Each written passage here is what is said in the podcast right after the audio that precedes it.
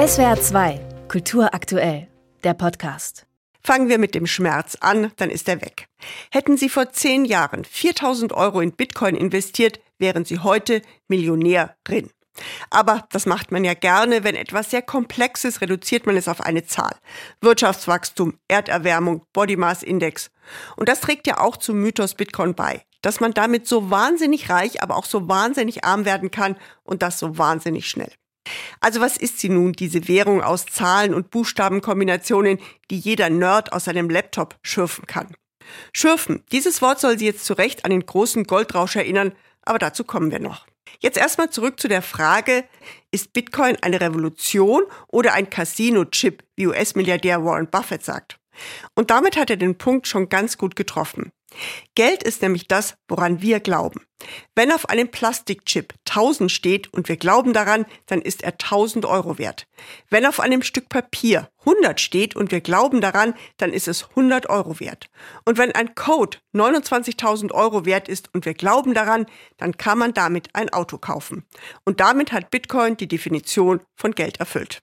Jetzt aber nochmal zurück dazu, wie die Kryptowährung entstanden ist. Es ist das Jahr 2008, die große Bankenkrise. Finanzjongleure erfinden Produkte, die mindestens so verrückt waren wie Geld aus dem Rechner. Die Kanzlerin musste versprechen, dass unser Geld auf der Bank sicher ist. Damals haben junge Menschen gesagt, wir wollen ein Zahlungsmittel schaffen, das unabhängig ist von den wilden Wölfen an der Wall Street und haben die Kryptowährung erfunden. Guido Zimmermann ist Kryptoexperte bei der Landesbank Baden-Württemberg. Er vergleicht diese Jahre mit dem Goldrausch im 19. Jahrhundert, als wilde Männer in den Westen der USA strömten, um Gold zu schürfen, unreguliert. Inzwischen sind diese wilden Zeiten auf dem Kryptomarkt vorbei. Es gab Exzesse und Abstürze, also alles, was es zum Erwachsenwerden braucht. Aber der Handel mit Kryptowährung wird inzwischen sehr viel strenger kontrolliert. Und Guido Zimmermann sagt auch, dass unsere Skepsis gegenüber dem digitalen Geld eine sehr westliche sei. Wenn ich jedoch ein Regimekritiker in Russland bin und nicht möchte, dass der Staat mein Bankkonto beschlagnahmt, kann ich mein Geld in Kryptowährung parken. Oder wenn ich in Simbabwe lebe mit einer Inflationsrate von 200 Prozent, lege ich einen Teil meiner Zukunft vielleicht auch lieber in die Hände von Softwareentwicklern als auf die Bank.